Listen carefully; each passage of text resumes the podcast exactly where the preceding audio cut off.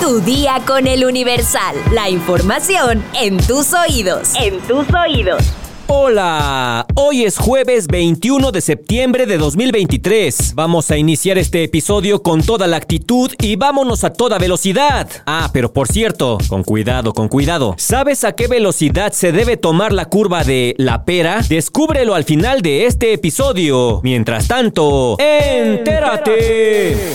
Nación. El rector de la Universidad Nacional Autónoma de México, Enrique Graue, pidió al director de la Facultad de Ingeniería, José Antonio Hernández Espriu, que el Comité de Ética, como el Consejo Técnico, analice la tesis de licenciatura de Xochitl Galvez por supuesto plagio. Esto luego de que la virtual candidata presidencial del Frente Amplio por México fuera acusada en redes sociales de copiar párrafos íntegros de otros documentos en su trabajo para obtener el título de Ingeniería en Computación. La Casa de Estudios informó a través de un comunicado en redes sociales que refiriéndose a la presunta falta de integridad y honestidad académica en la presentación del informe escrito correspondiente al trámite de titulación por trabajo profesional de la egresada Berta Xochitl Galvez Ruiz, el rector de la UNAM pidió que se realice el análisis correspondiente. En el oficio emitido este 20 de septiembre, se precisó que lo anterior se llevará a cabo en apego al artículo 36 del Reglamento General de Exámenes de la Universidad Nacional Autónoma de México.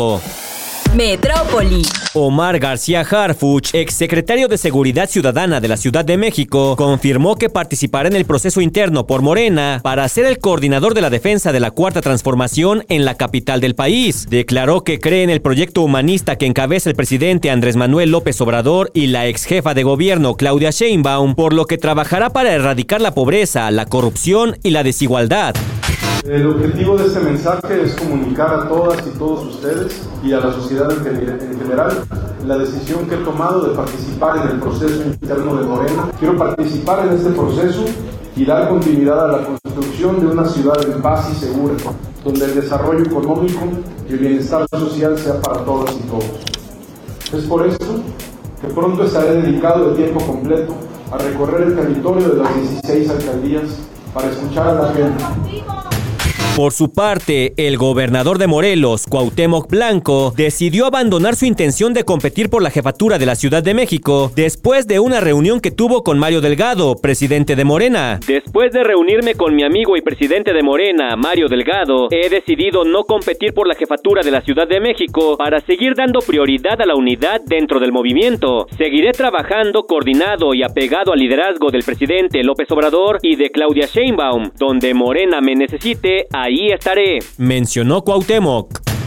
El metro de la Ciudad de México se despide de los boletos, ahora en la línea 7. A partir del 30 de septiembre, el acceso a las estaciones de la línea naranja será únicamente con la tarjeta de movilidad integrada. Estados. Ante las constantes fallas eléctricas, pobladores bloquean calles de Mérida, Yucatán. Vecinos de la colonia Maya señalaron que la CFE hace caso omiso a sus demandas de garantizar el servicio y que cada vez son más frecuentes los cortes eléctricos. Estudiantes de secundaria protagonizan pelea callejera en Pueblo Nuevo, Chiapas. De acuerdo con autoridades educativas, se determinó la expulsión definitiva de uno de los alumnos y la expulsión por tres meses de otro hallan los cuerpos de la doctora Ruth Alamilla y su hija en Pozo Petrolero en Puebla. Ambas mujeres habían sido privadas de la libertad por un comando armado en Tihuatlán, Veracruz. Tras el rescate de 17 caballos en Veracruz, la activista Elena Larrea denuncia falta de apoyo de autoridades. Mediante su cuenta de Facebook, mencionó que urge que los caballos sean reubicados en Santuario Coacolandia, ubicado en Puebla. Cae adolescente de 15 años, presunto líder de banda dedicada al robo de celulares y transporte público en Puebla. La Secretaría de Seguridad Ciudadana reportó además la detención de Alberto N., alias Lagartijo, y líder de la célula delictiva Los Lagartijos, y de cuatro miembros de la banda del gato. Un rayo mató al director de deportes del ayuntamiento de Espita, Yucatán. Pedro Uchim se encontraba podando el césped de un campo deportivo en la colonia Los Pinos cuando recibió la descarga eléctrica. Mundo.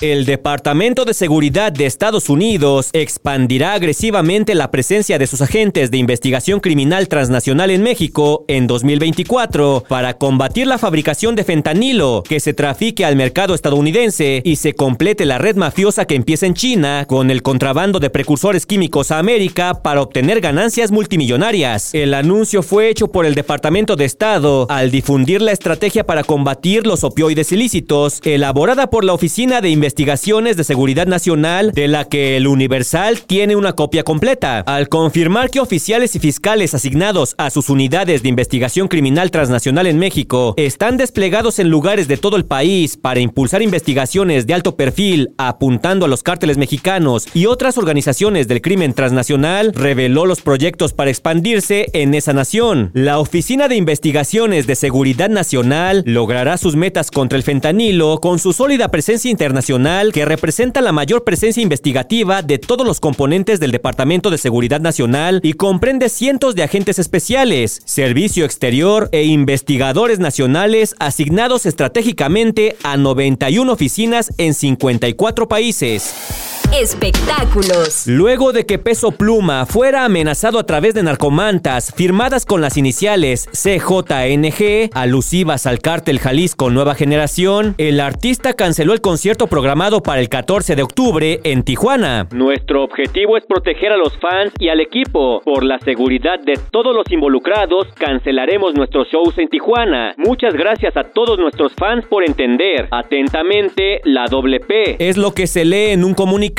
emitido por el músico. Previamente, Peso Pluma también canceló el show que ofrecería el viernes 15 de septiembre en Illinois, Estados Unidos, mismo que fue pospuesto para el 29 de octubre. Las lonas mediante las cuales amenazaron al cantante le advertían que se abstuviera de presentarse en el concierto programado para el 14 de octubre en Tijuana. Por su parte, la Fiscalía de Baja California asumió la investigación sobre las amenazas. Peso Pluma, conocido por elogiar en sus canciones al narcotraficante mexicano Joaquín el Chapo Guzmán y su historia al convertirse en la primera estrella mexicana en actuar en los MTV Video Music Awards. Uno de los riesgos al manejar es la velocidad. Desafortunadamente, no todas las personas son conscientes de la responsabilidad social y vial de transitar carreteras de la manera adecuada, no solo por su propia seguridad, sino la de los otros conductores, en especial cuando se trata de curvas peligrosas como la Pera. Esta es considerada una de las más peligrosas de México. La curva La Pera se encuentra en la autopista México-Cuernavaca y su grado de complejidad no solo se debe a la forma en la que está trazada, sino también por el exceso de velocidad con la que muchos automovilistas y motociclistas suelen transitarla. Al ser una curva muy cerrada, la pera desafortunadamente suele ser escenario de un sinfín de accidentes. Por ello es muy importante seguir los señalamientos de las autoridades. De acuerdo con un recorrido realizado por el Universal, los señalamientos que se encuentran en el lugar indican que no se deben rebasar los 70 kilómetros por hora y se recomienda tomar la curva por el interior para mantener la estabilidad del auto. También también es importante siempre tener ambas manos en el volante. Recuerda que aunque seas un experto en la ciudad, cuando se trata de carreteras, es importante tomar algunas precauciones adicionales. Entre ellas, aprender a manejar en las curvas, ya que esto asegura tu bienestar y el de los demás conductores. Si quieres más consejos para manejar en curvas, consulta nuestra sección autopistas en eluniversal.com.mx.